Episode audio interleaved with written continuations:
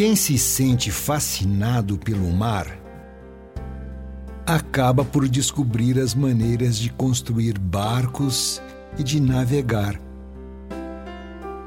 Se o mar não me fascina, se ele me dá medo, por que razão haveria de querer aprender a arte de construir barcos e de navegar?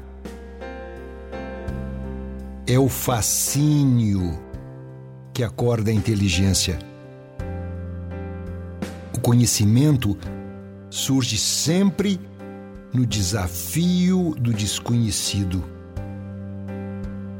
Essa frase deveria estar escrita em algum livro de psicologia de aprendizagem. Pena que eles digam muito sobre a ciência de construir navios e nada sobre o fascínio de navegar. Possuído pelo sonho, o corpo se põe a trabalhar.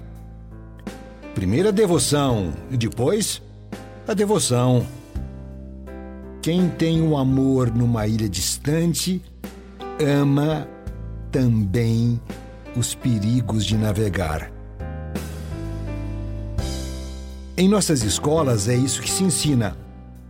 A precisa ciência da navegação sem que os estudantes sejam levados a sonhar com as estrelas.